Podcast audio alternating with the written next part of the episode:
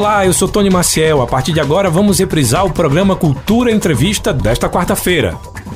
Hoje estamos recebendo aqui no estúdio. Né? Primeiro, deixa eu explicar para vocês que a gente tinha uma pauta. Hoje é o Dia Nacional da Adoção. E exatamente por essa pauta a gente tem uma outra, é, um outro assunto que seria debatido, inclusive com a cantora e apresentadora Mara Maravilha, mas a gente remarcou essa pauta para segunda-feira, então só para esclarecer para vocês. E hoje a gente vai estar recebendo a ex-prefeita de Caruaru e pré-candidata do PSDB ao governo do estado de Pernambuco, a prefeita a ex-prefeita Raquel Lira. Já quero que você participe com a gente através do nosso WhatsApp, que é o 98109 1130, fiquem à vontade. Lembrando que antes de começar o nosso programa, a gente sempre apresenta os nossos patrocinadores. Vida Eco Enxovais tem as melhores opções em presente para o mês das mães e das noivas. Avenida Gamenon Magalhães e Avenida Rui Limeira Rosal, bairro Petrópolis. Fone 3721 1865. Sismuc Regional. Seja sócio e usufrua de assistência médica, psicológica e jurídica, odontologia, oftalmologia, além de convênios com operadoras de planos de saúde e lazer. Sismuc Regional, Rua Padre Félix Barreto, número 50, bairro Maurício de Nassau. Fone 3723-6542. Aniversário da Farmácia Oliveira. Todos os medicamentos pelo menor preço. E ainda dividimos em até 10 vezes no cartão sem juros. A Farmácia Oliveira fica na Avenida Gamenon Magalhães, Caruaru. Ligou, chegou. 98106-2641. Casa do Fogueteiro e Utilidades. Tem novidades todos os dias. Rua da Conceição Centro. WhatsApp 9 8178-7512 e nos siga nas redes sociais, arroba Casa do Fogueteiro. Cicatriza Caruaru, clínica especializada no tratamento de feridas, úlceras varicosas e arteriais, pé diabético e lesões de difícil cicatrização, curativos especiais e cuidados podiátricos. Cicatriza Caruaru. Ligue 98212 5844 Rua Saldanha Marinho, 410, bairro Maurício de Nassau. Agora sim, oficialmente a gente inicia o nosso programa Cultura Entrevista, hoje recebendo toda a, onda, a honra de receber a pré-candidata ao governo do estado e ex-prefeita Raquel Lira, que já está aqui no nosso estúdio. Boa tarde, Raquel, seja muito bem-vinda e obrigado é, por participar do Cultura Entrevista. Te agradeço muito, Tony, a oportunidade de estar aqui, a cumprimentar a todos que fazem a Rádio Cultura, os que estão em casa, no trabalho, nos ouvindo nesse dia chuvoso, friozinho aqui em Caruaru. Quero cumprimentar o vereador Ricardo Liberato, Maurício, os vereadores, aliás, o ex-vereador Tafarel, importante liderança do bairro São João da Escócia, morando agora lá na Vila de Peladas, não é isso, Tafa? Também. Também.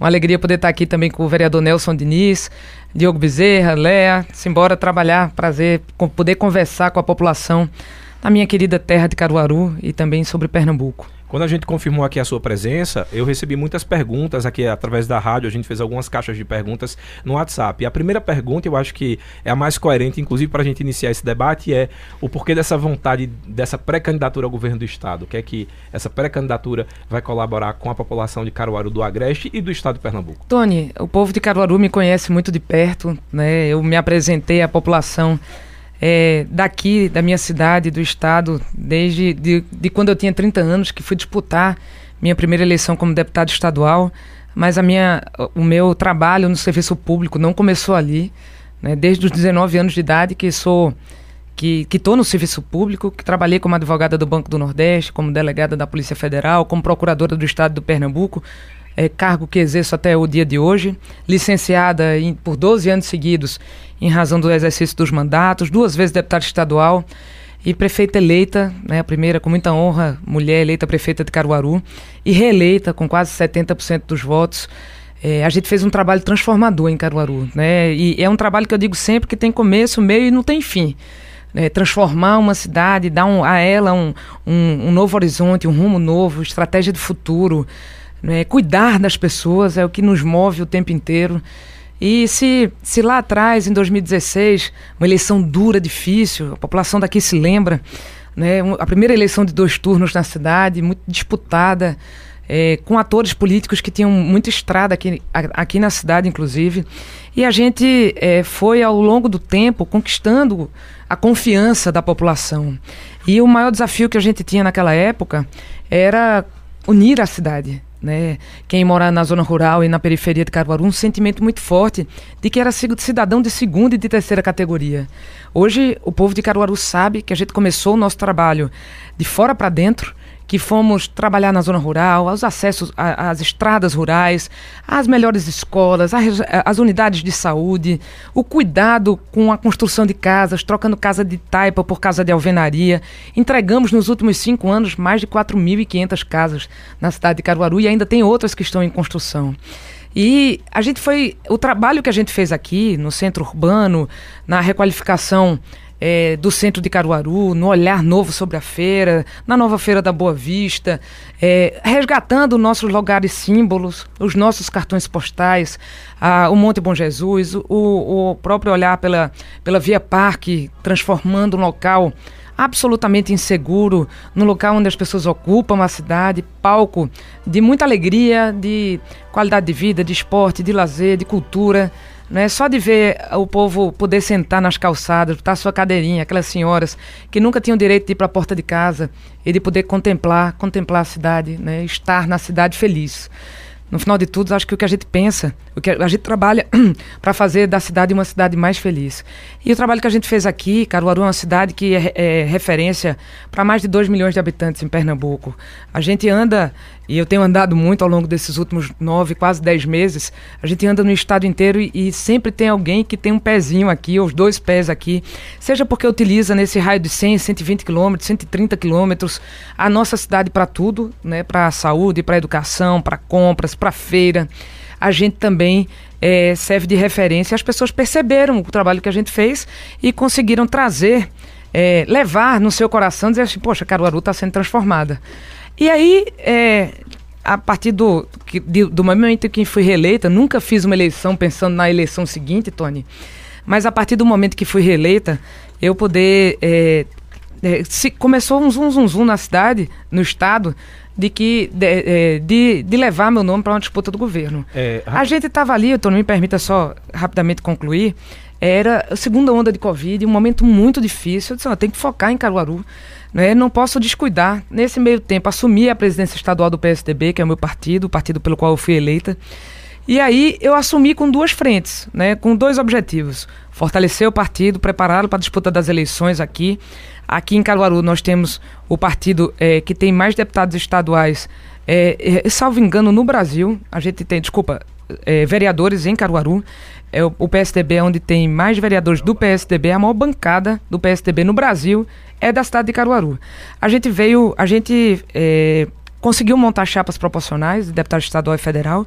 E a partir do momento em que a gente teve uma diminuição aí do, da contaminação de Covid, na necessidade de internamento, aí eu fui andar. A gente foi andar Pernambuco, né? Nas horas vagas, saindo aqui na sexta-feira de meio-dia, indo correr as cidades.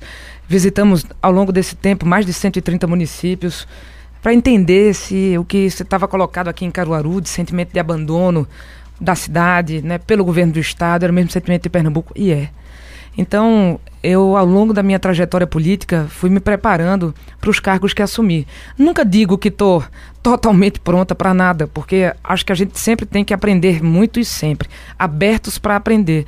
Mas essa trajetória me moldou para permitir que hoje eu pudesse ser pré-candidato ao governo do Estado, convocada pela população. Esse não é um projeto pessoal, tanto que só assumi no dia em que me descompatibilizei do governo, porque. Eh, a gente foi construindo isso ao longo do tempo, né? no diálogo com a população, com as lideranças políticas, e agora volto, né, estou aqui como pré-candidato ao governo.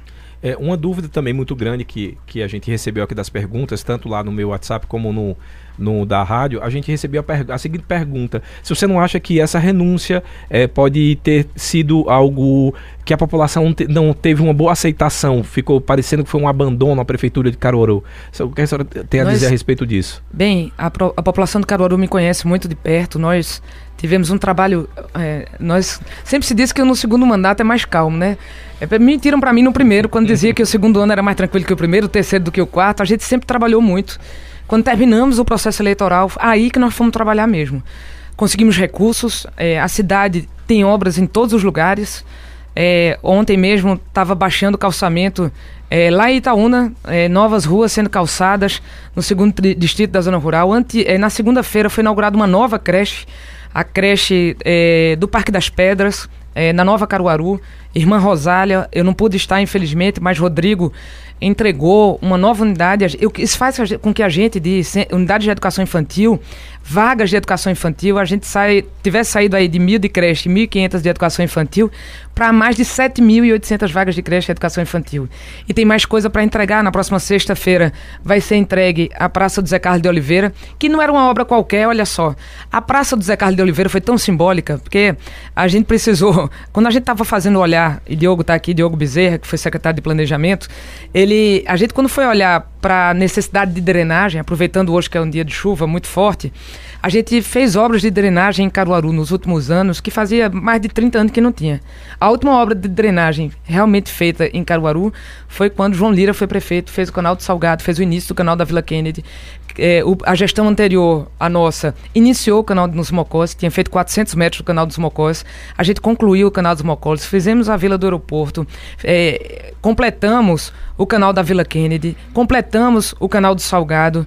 E a gente, é, que está sendo, é, não, não foi inaugurado ainda, mas está em fase final de conclusão, ali chegando na Rua Dallas, é, foi até desde Antônio, Antônio de Freitas até a, a Rua Dallas, uma demanda antiga e que entra ali com a drenagem que será feita na Avenida Brasil é, permitindo que você tenha um, muito mais segurança e qualidade de vida de quem vive à beira dos canais e dos riachos e córregos da cidade da cidade de Caruaru. A gente tem, é, fizemos PPP de iluminação pública, o que vai permitir que Caruaru tenha lâmpadas de LED. Assim que o contrato assinar, é por esses dias, tem toda uma burocracia pelo Banco Nacional de Desenvolvimento Econômico e Social, junto com a Bolsa de Valores de São Paulo. Nós vamos ter 100% da cidade em LED em 12 meses. A gente tem um monte de creche em construção, de estrada para sair, de ruas, de escolas. Então, é, a maternidade que a gente entregou está em fase final, tem um equipamento que, infelizmente, demorou a ser entregue, que veio da China. É, mas é, a, o esforço feito por Rodrigo, por seu time lá, para poder trazer, conseguir garantir a importação dele e trazer o mais rápido possível. A pandemia atrapalhou, atrapalhou isso um pouco, mas uma nova maternidade, um hospital requalificado, é, em licitação, a, a, o complexo médico de Salgado, que vai reformar a policlínica e transformar no UPA de verdade, com possibilidade de credenciamento pelo governo federal, é, um, uma farmácia descentralizada e as unidades básicas, básicas de saúde. O bloco cirúrgico do Manuel Afonso também está em processo licitatório. Então, é, a, as obras que iniciaram ali na Leão Dourado, é, que dizem respeito a 12 milhões de reais de investimento ali no, no, em toda a área do Alto do Moura. A gente vai ter o acesso pela 104 refeito. Eu vi que Nelson até gravou lá recentemente.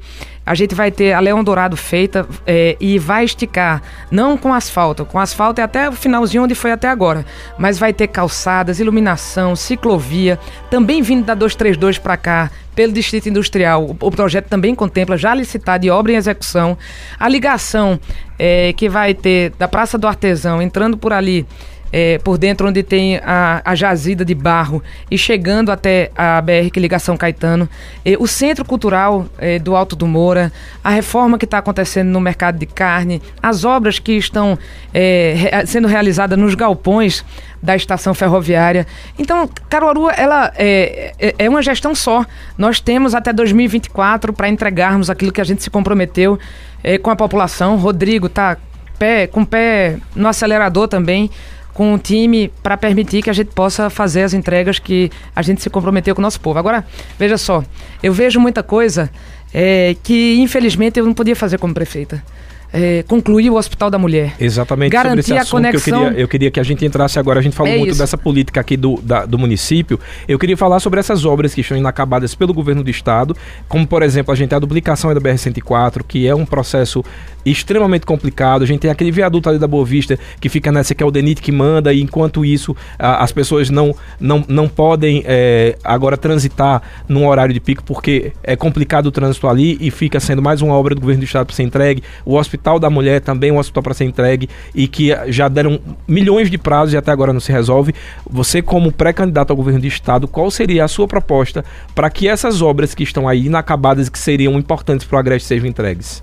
Eu quero, me permita aqui cumprimentar, chegou um bocado de gente nova por aqui, Bruno França, é, que atuou comigo durante esse tempo todinho que estive à frente da prefeitura, agora está aqui firme na coordenação de nossa campanha também, junto com o Diogo Bezerra, do plano de governo.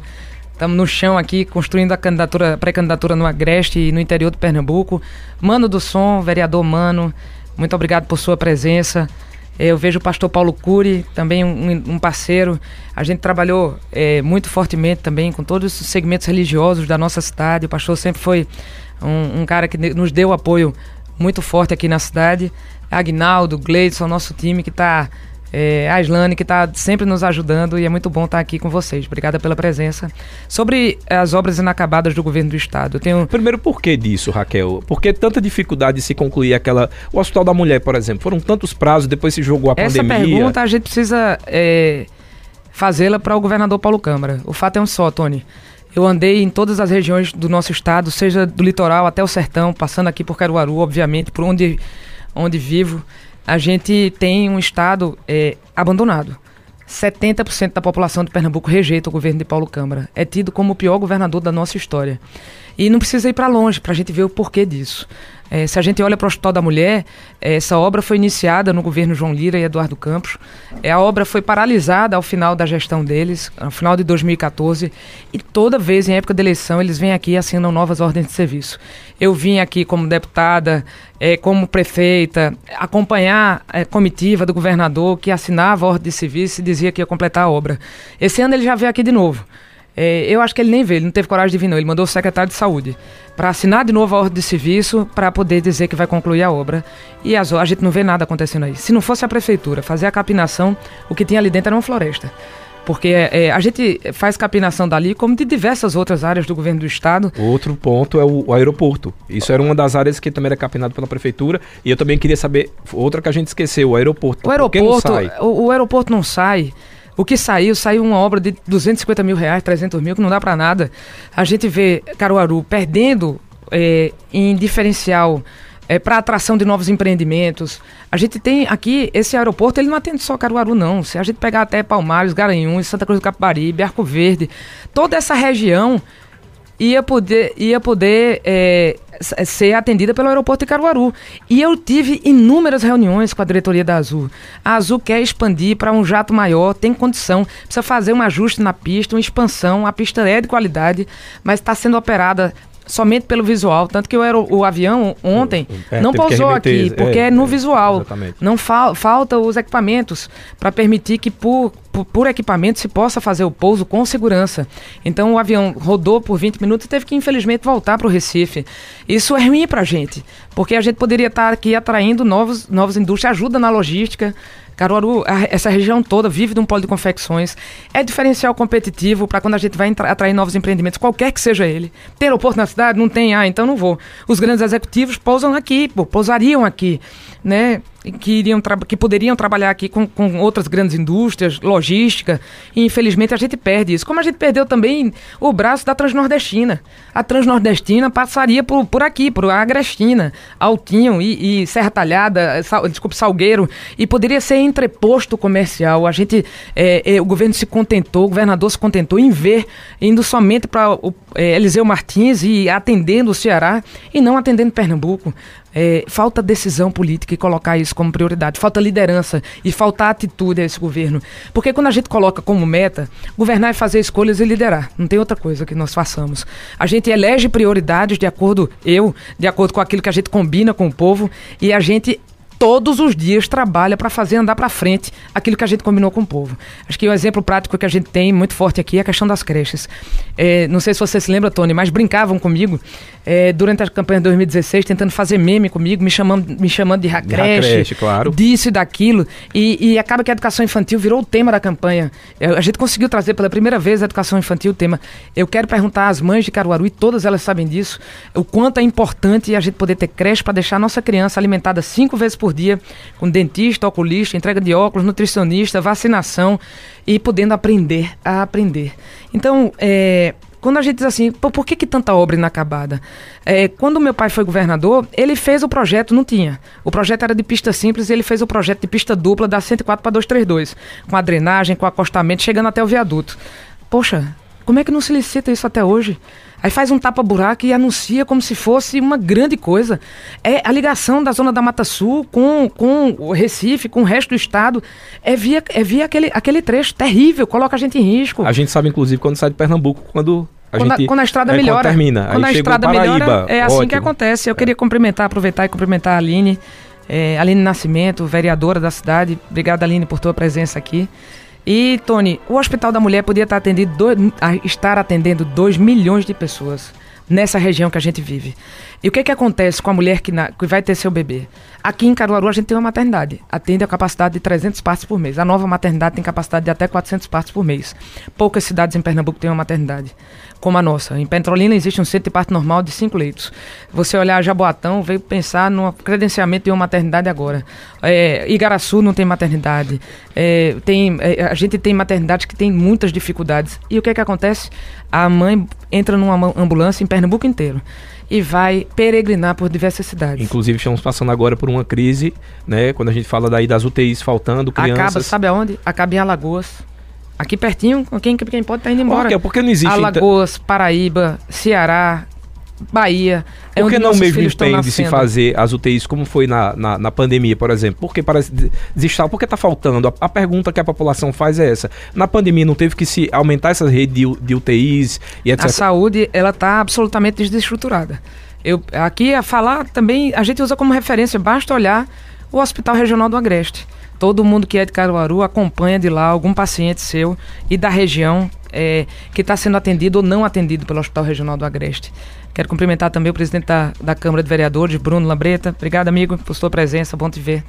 É, a gente vai para o Regional do Agreste, o que é que você tem ali? Vá de noite, pessoal da região todinha, do sertão muitas vezes, tá dormindo ali no chão, coloca uns papelões. Eu sei que a Aline tem uma turma lá que faz um trabalho com a igreja, entrega sopa, entrega sanduíche. Eu sei de é, para poder essa população que não tem onde se abrigar, é, ser cuidado ali. O paciente em maca, o, o, o acompanhante embaixo da maca, brigando por cadeira, levando a cadeira para dentro do banheiro, quando vai ter, ter necessidade de fazer suas necessidades porque simplesmente não tem onde ficar, não tem onde estar. Cadê a rede credenciada? O Estado suspendeu muitos exames e cirurgias há três anos, desde o início da pandemia, Tony, e não retomou grande parte deles. Então, ressonância, cirurgias eletivas, alguns tipos de exame de ultrassom, exames especializados, a população esperando há três anos. E aí você vai para o Recife, a maior emergência do Norte-Nordeste caindo o telhado, ou desculpa, caindo o teto. Caiu o teto em cima de um paciente entubado no Hospital da Restauração água, pelo menos a água era limpa. Agora, o que caiu essa semana no corredor era de esgoto. É, a, a UTI pediátrica improvisada. Minha irmã é, é médica pediatra da rede pública estadual. É, ela trabalha no Oswaldo Cruz, trabalha no IMIP. Eu tenho, a gente tem muitos amigos. Além disso, eu conversei com os sindicatos médicos, com o CREMEP, o Conselho Regional de Medicina, com o Conselho Regional de Enfermagem, é, em condições subhumanas que essa população está sendo atendida e que os trabalhadores estão trabalhando. É possível fazer diferente? É sim. Essa é Basta é fazer uma visita ao Hospital Manuel Afonso. Quando a gente chegou aqui, o Hospital Manuel Afonso era decadente. Era um hospital que funcionava como, como um pronto-socorro. E olhe lá a gente reformou o hospital todinho. Tanto que a gente não precisou de hospital de campanha, não. A gente utilizou todo o dinheiro da Covid para a nossa própria rede. Abrimos leitos de UTI durante a Covid, é, trouxemos para dentro o Hospital do Coração, construímos uma nova maternidade, sim, está lá, linda de viver. Ela está em plano de implantação. Infelizmente, essa, essa, essa, essa máquina, esse equipamento aí da China é, para poder instalar no bloco cirúrgico demorou a chegar, mas já já ela vai estar tá fazendo parto, já está fazendo pós-parto lá. Então, é, é possível fazer diferente? É, desde que o gestor coloque isso no seu colo. O problema que a gente vê com o governo Paulo Câmara é que ele bota uma propaganda na televisão e acredita naquela propaganda. Ele acredita naquele Pernambuco que ele está propagando na televisão, que tem ótimas estradas, que tem uma excelente saúde, onde sobra segurança e geração de oportunidade, mas a vida real do povo é totalmente diferente. E não adianta querer enganar a população, porque ela sente na pele todas as dores das quais eu estou falando aqui. Não é? é ela que vai, é, que está aqui, que vai no TFD para o Recife, em vez de ter resolutividade aqui, aqui funcionando. É o povo. Outro dia, a gente foi resgatar um paciente que estava aqui no Regional do Agreste que foi-se embora para Serra Talhada fazer uma cirurgia ortopédica. Qual é a lógica de tirar um hospital, uma pessoa que está no hospital aqui de Caruaru e colocá-la aqui a 5, 6 horas de distância, sem avisar para as famílias? Foi isso que aconteceu aqui com, com hoje, ontem. É, anunciaram que o bebê tinha morrido, avisaram para a mãe dele, inclusive. E o bebê, na verdade, ele tinha sido transferido, ele está com um problema respiratório que toda vez. Olha, durante do ano, durante o ano, nesta época, as crianças adoecem. Os meus dois meninos estão doentes em casa. É, tanto o João quanto o Nando. João tá uma semana em casa sem poder para a escola, tá tomando antibiótico, levei para o médico e tal. A maioria das pessoas não tem essa condição do que eu tento fazer, né? Tá lá sendo cuidado e tal. E ele é uma criança maior. Crianças pequenininhas sofrem muito mais. É, e aí, nessa época do ano, existem um sempre surto, uma epidemia de síndrome respiratória aguda grave. É, e como é que o Estado não se prepara para isso? É, improvisar leito de UTI pediátrica na recepção de um hospital, como está fazendo no Hospital Barão de Lucena, que é referência pediátrica no estado de Pernambuco, isso é absolutamente inadmissível. E aí eu, eu me pergunto, onde está o governador Paulo Câmara? Cada, onde estão os que o, o defendem este governo indefensável? Antes de ir para o comercial, eu queria lhe fazer uma pergunta. É, durante a pandemia, quantas vezes o governador Paulo Câmara veio aqui? E a gente pode dizer que, de repente, por causa de divergências políticas, Caruaru acabou sendo penalizado por uma perseguição? Eu lhe digo que até podia passar pelo meu pensamento de que pudesse ser uma, uma peleja menor, da política menor, de quem não enxerga que quando a gente termina uma eleição, se desmontam os palanques e a gente administra para o povo, em quem quer que ele tenha votado. Seja o cara da bandeirinha vermelha, azul, roxa, do que quer que seja a cor. O governador não tem. Não, não é, ele não olhou para Caruaru, mas ele não olhou para Pernambuco. Ele não olhou somente para Caruaru. Em Caruaru nós temos falta d'água grave. É, aí coloca, não, é a adutora do Agreste, não, é a, a adutora de Cerro Azul. O fato é que a gente vive aqui submetido a um rodízio de água que ninguém acredita quando a gente fala isso fora de Pernambuco. Pernambuco é o segundo pior estado do Brasil em entregar água na torneira da casa do povo. Ah, mas é porque Caruaru não tem água aqui. Mas em Petrolina tem o São Francisco ao lado. Também não tem água lá. Em Vicência tem a, a, do, tem a barragem do Sirigi. Também não tem água em Vicência. A gente vai em Palmares, onde está a barragem de Serra Azul, está lá com milhões de metros cúbicos de água, mas não tem água em Palmares. Então veja só, foi só Caruaru que foi penalizada ou foi o estado inteiro? Agora aqui mesmo ele não veio não. E quando ele vai vai. É, ele não veio, a gente não viu. Ele vem aqui, passa ligeirinho quando passa, é, nem nas, nas épocas de festa, durante São João. É, e nem nas épocas de angústia, durante a pandemia, as enxurradas que a gente sofreu aqui, greve de caminhoneiro. Muito pelo contrário, acabou a gente tendo que judicializar toda a relação com o governo do estado, os débitos que ele tinha na saúde, que anunciou agora na semana passada, reuniu os prefeitos todos lá na AMUP para tirar uma fotografia, liberando 220 milhões como se fosse dinheiro novo. É o que ele deve de sete anos para cá. Agora, Tony, aqui em Caruaru, eu lhe pergunto. Isso é, relacionado ao SAMU, por exemplo? SAMU regional, medicamento e incentivo à atenção básica. Aqui em Caruaru a gente não parou de fazer nada disso. E, e, toda, e, teve uma vez que eu encontrei com o secretário André Long e disse: André, vocês precisam pagar, pagar o SAMU regional. Nós estamos sustentando 54 municípios. Não é justo o Caruaru suportar esse custo. Ele, ele disse: Eu vou paralisar o serviço. Ele disse: Você não tem coragem de fazer isso com os outros municípios? De fato, eu não tive a gente manteve o serviço. A, a gente expandiu a atenção básica, chegamos a 80% de cobertura em Caruaru. Inauguramos novas unidades de saúde quando todo mundo estava fechando serviço. Inauguramos, eh, eh, inauguramos uma maternidade nova. E a gente, é, infelizmente, sendo penalizado, mas não, só, não foi só Caruaru é, quando a gente anda, em, seja um município que seja da base dele, aliada, de partidos aliados, seja aqueles que são de oposição, infelizmente sendo tratados da mesma forma. Ele pode ter até escolhido algum município ou outro para pagar o FEM de 2015, agora ele pagou, Caruaru ele não pagou, pagou 400 mil. A gente está fazendo aquela rua ali e completou já da frente da maternidade. É, eu disse, eu vou fazer uma rua pequena, porque eu não sei quando o resto do dinheiro vai vir. E quando o resto do dinheiro vier, a gente licita as outras obras que já tem projeto todo garantido. Mas é, eles não estão fazendo, não estão trazendo recurso para cá. Penalizado no final das contas é o povo. Né? A gente está faltando segurança. Todo mundo sabe do déficit de policiais que tem aqui no quarto batalhão. É, todo mundo sabe na Polícia Militar que existe um planejamento para dividir, é, para ter um batalhão exclusivo para Caruaru e ter um batalhão para as outras cidades. Isso é uma realidade que precisa acontecer. As tropas estão desmotivadas. Quem tem aqui parente, amigo, que trabalha nas polícias, civil, militar, científica, está aqui o complexo de polícia científica, cobra parada. É, a parada também desde 2014. Foi detectado na época um problema nos ar-condicionados. Ora, é, o problema do ar-condicionado, do projeto de ar-condicionado foi resolvido ali. Nós, nós, já contamos com isso aí, a gente vai contando faz oito anos. Qual a justificativa de você não entregar o complexo de polícia científica daqui? De não entregar o de lá de Palmares? De não entregar o de Oricuri? De não entregar o de Serra Talhada? Então, quando a gente não tem nem o direito de nascer em Pernambuco, nem o direito de morrer. Quando morre alguém, é, se tiver aqui em Caruaru no final de semana, muitas vezes tem que ir para Recife. Se tiver na região, é, durante a semana vem para Caruaru, na região assim, né? Se for Arco Verde, Garanhuns, essa cidade toda ao redor, Bom Conselho, tudo vem para Caruaru, naquele local que só foi reformado porque a prefeitura de Caruaru botou dinheiro e também botou um funcionário e também o Ministério Público do Trabalho.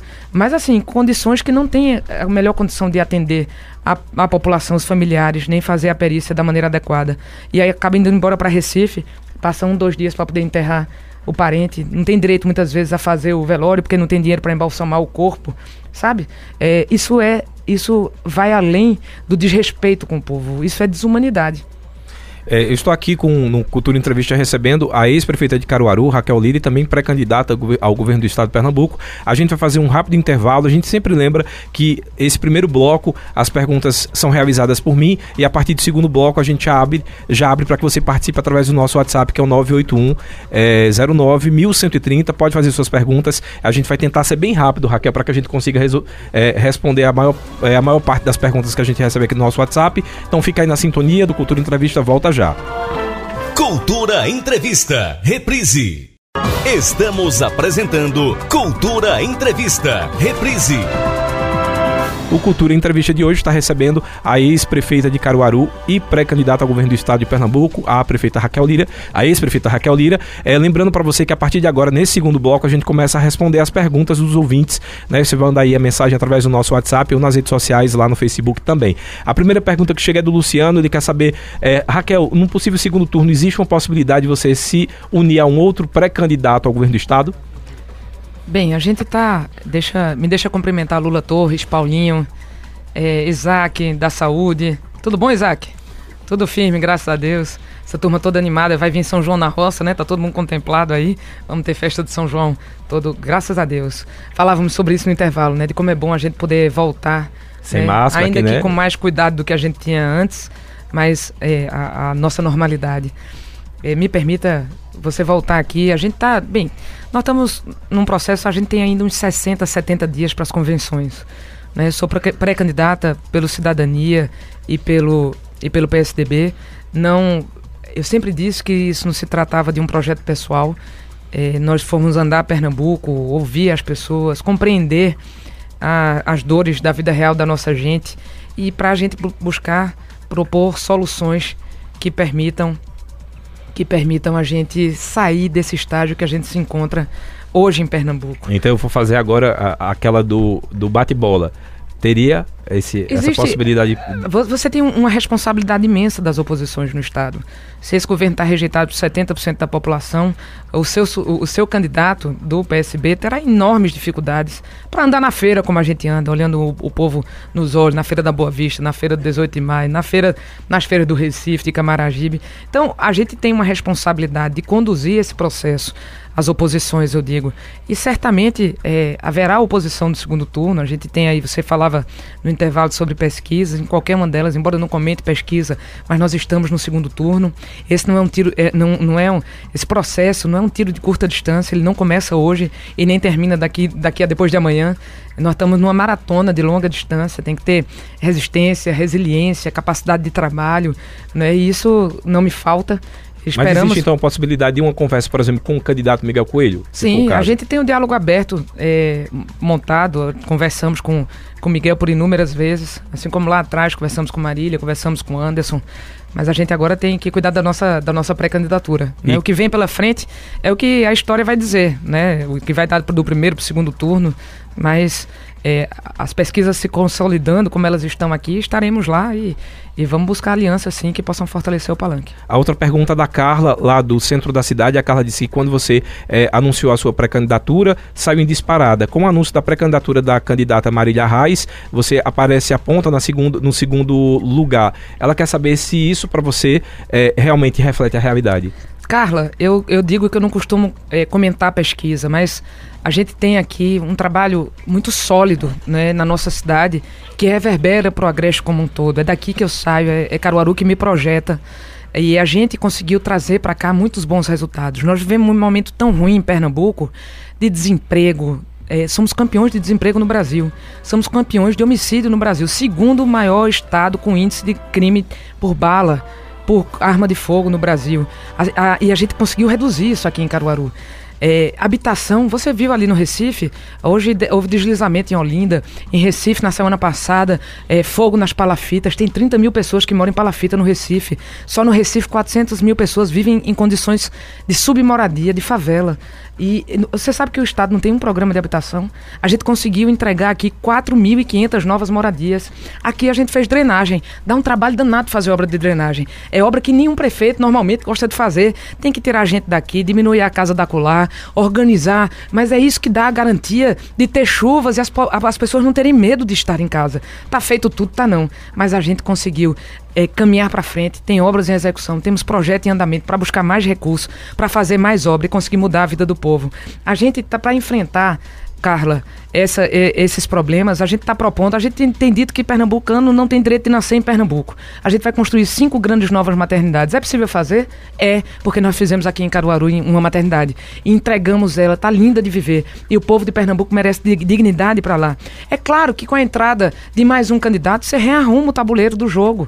E, a gente, e as coisas vão é, serenar, decantar, para ver quem é que de fato está no jogo. Possibil... Quem tem resistência para estar no jogo. E possibilidade de, de mudar essa estratégia estratégia, de repente, de se candidatar a senadora? Se fala não, muito Não, existe essa questão? possibilidade. Eu sou pré-candidata ao governo do estado de Pernambuco. Né, colocaram aí, fico lisonjeada, me colocaram numa pesquisa, embora eu, eu Isso, jamais tenha admitido é, de que podia ser candidata a senadora. Quando eu saí daqui de Caruaru, foi o nosso pacto né, com os vereadores que estão aqui, com os suplentes de vereador, com as lideranças, com o povo da nossa cidade, com o povo de Pernambuco, com aqueles que são candidatos comigo a deputado estadual, deputado federal, aqueles que acreditam no nosso projeto e na nossa capacidade de transformação. Porque aí, discurso, Tony, todo mundo faz. Todo mundo pode chegar aqui fazer e, e, falar sobre o melhor plano de governo possível. Eu quero.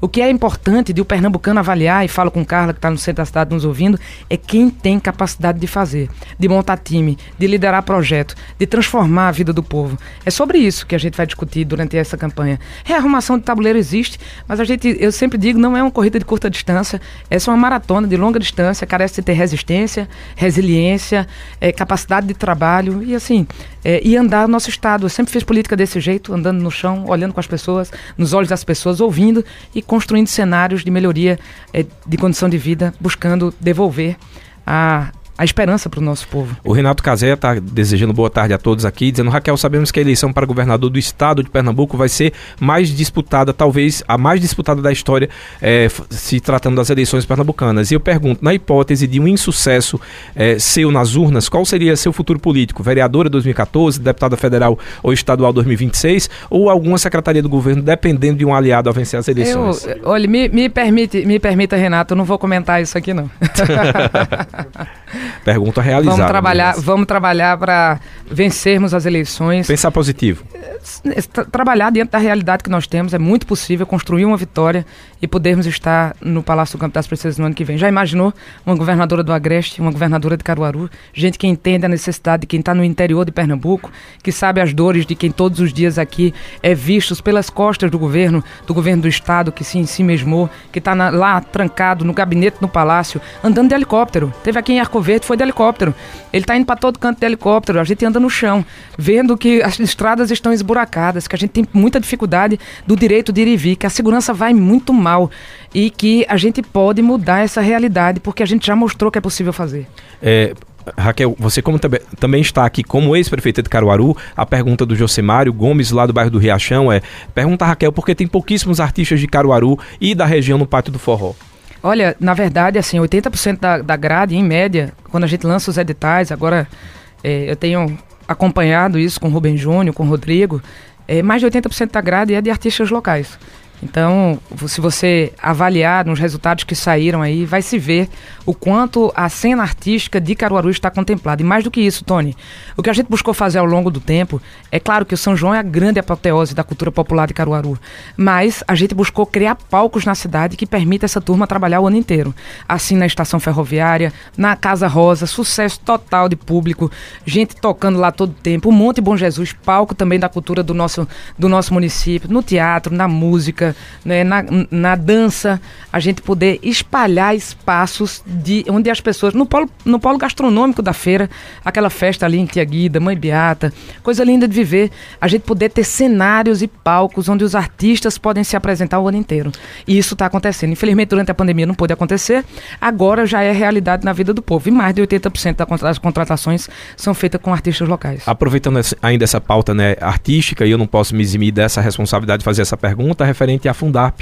Existe algum projeto no seu governo, caso você seja eleita a governadora de Pernambuco, é, do que se fazer a respeito da Fundarp, que a gente sabe que a Fundarp está centralizada ali no Recife e na zona metropolitana, mas e o interior, o sertão? Existem projetos de fazer uma descentralização, por exemplo, da Fundarp? Me permita aqui cumprimentar os eh, suplentes de vereador, mais uma vez, Tafarel, Ed Jailson da Carol Forró, Alisson da Farmácia, Zezé Parteira, um abraço, agradecer a presença aí de todos que estão aqui nos acompanhando.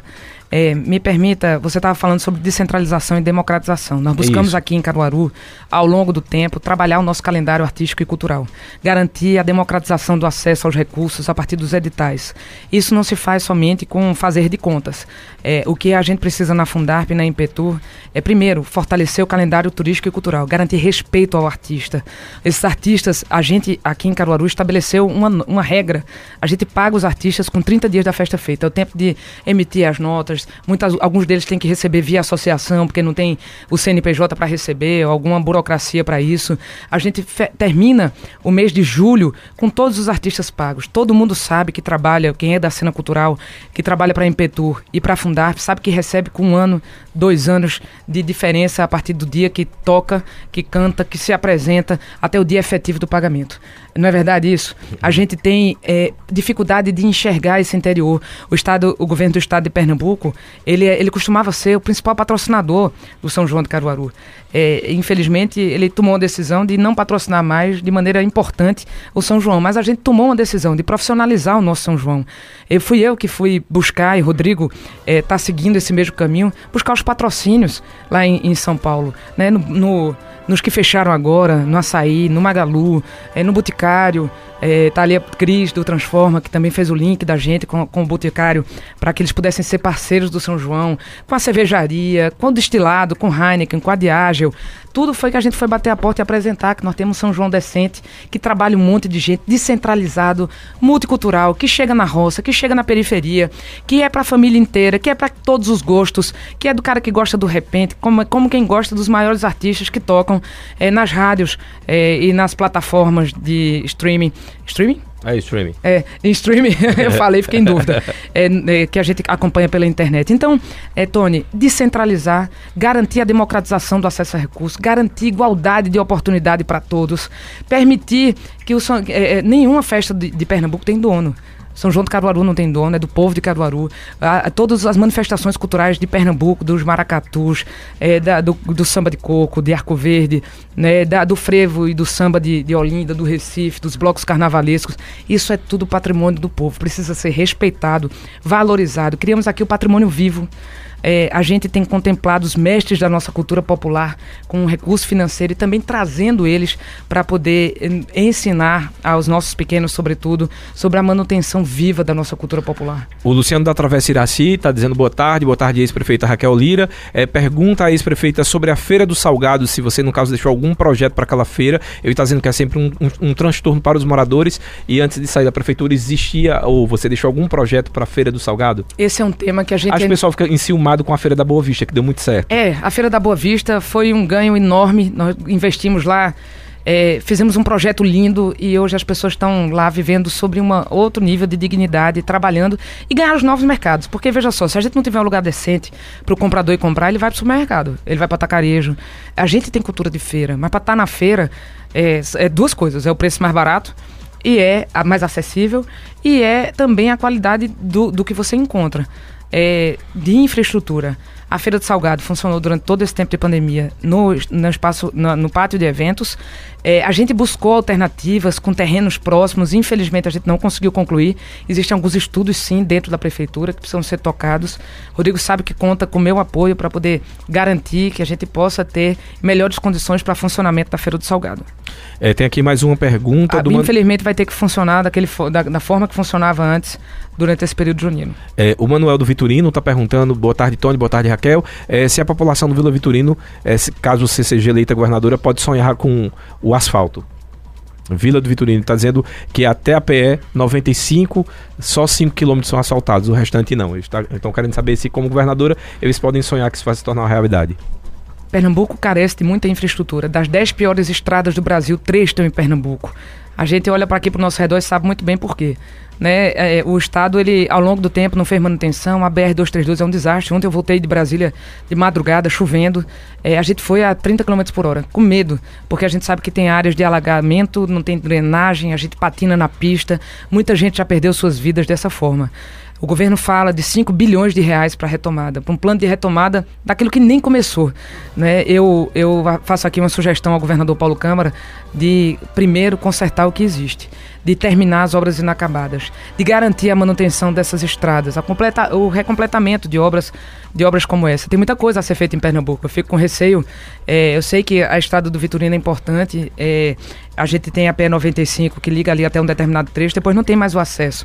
Mas assim como ela, tem muitas outras estradas vicinais. A gente vai ter que abrir esse mapa, construir junto com a população, como a gente fez aqui em Caruaru, a gente poder fazer para Pernambuco e dizer como e quando a gente pode fazer em cada tempo esses acessos que ligam, que as estradas vicinais que ligam para os bairros, para as comunidades, é, nas zonas rurais dos municípios. Volta novamente aquele tema né, da, da questão da renúncia. Aqui é uma pergunta do Livonaldo Torres, ele está dizendo boa tarde, Raquel. Na campanha, a, a reeleição prometeu mais quatro anos e nos abandonou. O povo vota no prefeito e não no vice.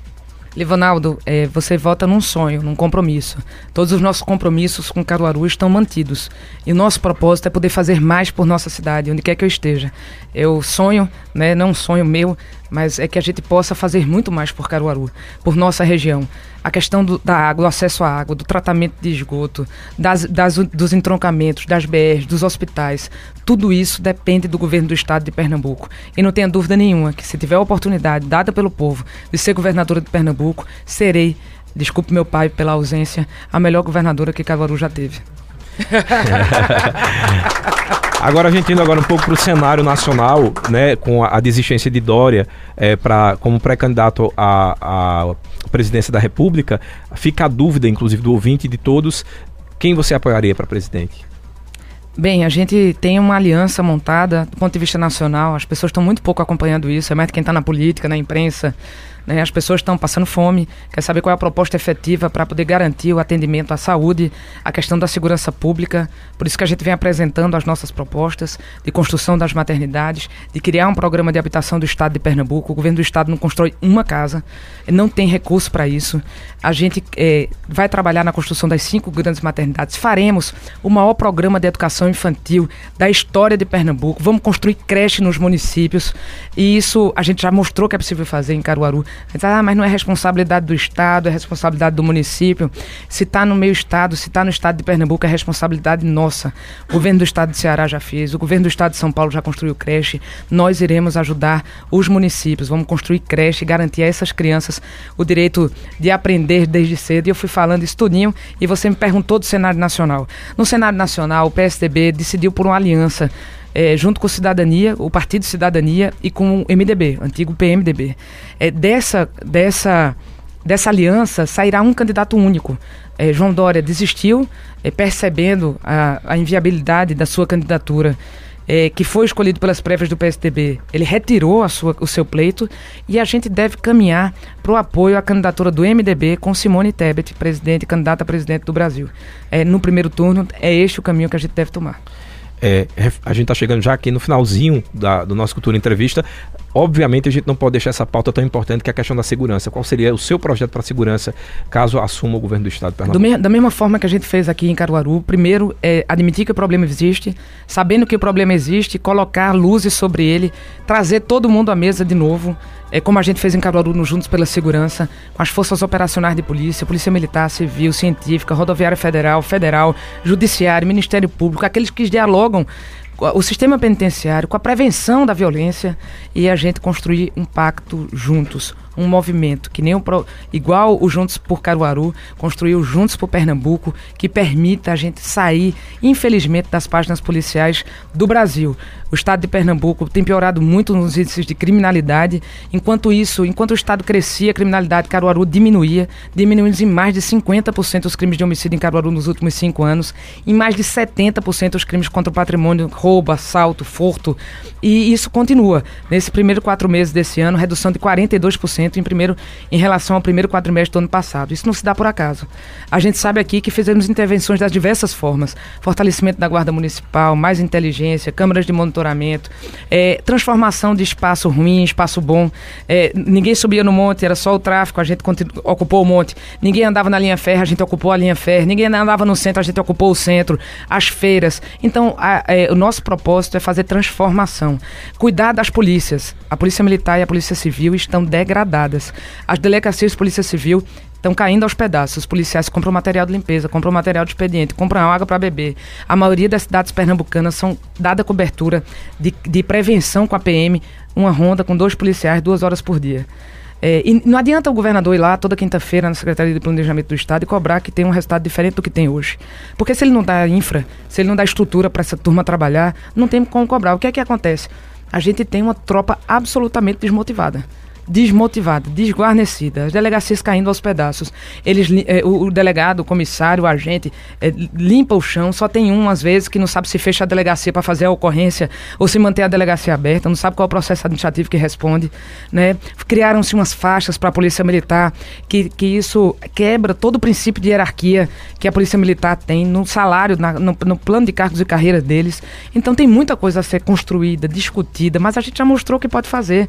A minha experiência como procuradora do Estado, como delegada da Polícia Federal, como prefeita de Caruaru, nos deu um caminho para a gente construir um momento novo em Caruaru e nós vamos fazer isso em Pernambuco também. Eu não posso deixar de fazer essa pergunta, eu fiz essa pergunta para o Miguel Coelho, vou fazer para todos os candidatos e pré-candidatos que vierem aqui, porque eu acho que com essa questão da polarização, inclusive vou juntar com essa pergunta aqui, Raquel, que é do Wilson Araújo. Ele está dizendo até quando vamos dividir o país em direita e esquerda? Temos que olhar para o povo, unir o país não dividir. A minha pergunta, completando esse raciocínio aqui do nosso ouvinte, é, é a gente está vendo essa polarização muito grande, esquerda e direita, e isso às vezes também com algumas manifestações agressivas. É, como está essa preparação? Você está temerosa para esse tipo de política que a gente agora está tá meio que vivendo? De sair na rua, de, de, de ter medo de, de, de, agressão. Eu fiz essa pergunta para o Miguel. A gente tem visto aí, por exemplo, né, no, no campo dos presidentes, principalmente, né, que quando sai o Lula é um problema porque os eleitores de Bolsonaro atacam e, e vice-versa. É, Tony, é, graças à nossa trajetória, a caminhada que a gente construiu até aqui, graças a Deus eu sempre sou muito bem recebida, é, porque o que nós estamos fazendo não é tentando terceirizar a responsabilidade pelo resultado de Pernambuco. O que nós estamos fazendo é discutindo o nosso Estado sabendo que a gente fortalecendo o interior, a região metropolitana vai estar guarnecida também, porque todo mundo que está se amontoando lá nas filas, é, nos, nos, corredores dos hospitais, precisam ser cuidados aqui, sabendo que se a gente é, permite geração de oportunidade, de emprego e renda no interior, as pessoas não vão na ilusão de que estando nos morros do Recife, de Olinda, de Camaragibe, vão estar melhores, vão estar melhor, vão estar no lugar melhor de viver. O nosso propósito é discutir Pernambuco. Quem quiser nacionalizar o debate com a gente, é, vai dar com a cara na porta, porque o que a gente precisa precisa. Pernambuco tem muito problema para ser discutido e muito mais sobre isso, muito mais solução para ser discutida. A gente vê que aqui, é, aqui em Pernambuco inteiro, o governador não entrega insulina para os diabéticos. Nós em Caruaru entregamos remédio na porta de uso contínuo. A diferença está em como a gente tem a capacidade de entregar inovação que mude de verdade a vida das pessoas onde elas vivem. Demorou, mas graças a Deus estamos construindo a drenagem lá em Vila Canaã. Tá lá a obra sendo feita hoje. Eu tô, preocupado que eu vou estar tá lá em Canaã no próximo domingo, no batizado da, do eu, a Aline também é madrinha lá, da neta de, de Socorro, é, agente comunitário de saúde lá da vila, eu disse, ó, eu tô lá, não, Raquel, a obra tá saindo, graças a Deus, é, a gente tá com a obra de drenagem em andamento. Então, assim, é, é saber como é que a gente resolve o problema do povo, como é que nós conseguimos, entendendo o problema, é, conseguir construir caminhos. E se a gente percorrer o mesmo caminho, nós vamos dar no mesmo lugar. E o mesmo lugar está muito ruim. E por isso que Pernambuco quer mudar. Pernambuco quer mudar, mas quer mudar para alguém que, que saiba entregar resultado. E aí, quando você me pergunta se eu tenho medo de polarização, não, porque o povo de Pernambuco quer saber como é que a vida dele vai melhorar. E é esse o debate que nós estamos fazendo. Não sinto hostilidade nenhuma em nenhum lugar que eu vou. Muito pelo contrário, tive andando em Camaragibe, tive andando na Feira de Arco Verde, ando aqui na minha cidade de Caruaru de cabeça erguida, mesmo nos lugares onde eu não consegui chegar como prefeita, é, porque as pessoas entendem que nós trabalhamos todos os dias de maneira incansável para entregar resultado. E agora segue aqui o trabalho junto com o Eduardo, tenho, junto com o Rodrigo, tenho visto eh, os vereadores, suplentes de vereador, acompanhando toda a agenda de entregas, de mobilização, é porque o trabalho continua. É, a gente, quem quiser nacionalizar o debate, não vai ter espaço comigo. Nós vamos estar debatendo sempre Pernambuco, trazer, é, a gente sufocar essa necessidade que se tem de construir os caminhos para o nosso estado, para tirar ele desses rankings ruins que a gente está vivendo. A gente, a gente tem que falar dos problemas da vida real e não dizer que o presidente A ou B, Paulo Câmara passou por três presidentes da República, passou por Dilma, passou por Michel Temer e passou por Bolsonaro e não foi capaz de entregar resultado. Não me diga que agora vai ser. Quero agradecer aqui a participação da ex-prefeita de Caruaru e pré-candidata ao governo do estado do PSDB, a Raquel Lira. Raquel, muito obrigado. Os microfones da Rádio Cultura ficam sempre disponíveis para os esclarecimentos. E agradecer a você, ouvinte, que participou com a gente também, colaborando com esse nosso debate para que a gente tire todas as dúvidas e que não fique nada pendente. Obrigado. Eu que agradeço, agradecer os vereadores que nos acompanharam aqui, a Nelson, a Lula, Bruno, Ricardo, a Aline, o ex-vereador e suplente vereador Tafarel, Maurício Caruaru, obrigada, meu irmão, aos suplentes de vereador vereador que estão. Mano do som. Ele disse que tu disseste que ia buscar tua menina na escola. Obrigada por ter ficado, meu irmão. Mandou foto dizendo que tá esperando. A Priscila todos aqueles que. É, oi? Priscila Oliveira da Ame Priscila Animal. da Ame Animal, deu uma fugidinha lá, não foi? Que coisa boa. Parabéns pelo trabalho, tá continuando com todo o gás. Agradecer a todo mundo que acompanhou aqui, é, Paulo, Bruno, Isaac da Saúde, Obrigada pela presença. Nós vamos continuar andando por nossa cidade, trabalhando sempre por Caruaru, andando no estado de Pernambuco, propondo soluções para o nosso estado que necessariamente passam pelo nosso querido Agreste. Obrigada, Tony, pela oportunidade de estar aqui e estou sempre à disposição para conversar com a população que ouve, sempre de maneira muito sistemática aqui, de, com muita lealdade e confiança com as informações que são trazidas pela Rádio Cultura. A gente que agradece, lembrando que esse programa fica disponível também no Spotify, você pode ir lá. E um beijo para Fernando que está me acompanhando em casa, meu, e a, a meu pai também que me deixou aqui na porta, mas teve que resolver umas coisas na empresa e não pôde ficar. Então é isso. Cultura Entrevista vai ficando por aqui. A gente volta amanhã com mais é, programação da cultura e com mais Cultura Entrevista. Só lembrando que o programa fica disponível no Spotify. Você pode mandar aí para os grupos e para as pessoas, é o grupo de família, as pessoas que acham que esse programa vai ser interessante. A todos uma boa tarde. A gente se vê amanhã a partir das 12h40. Até lá. Os assuntos que são destaque você escuta aqui no Cultura Entrevista.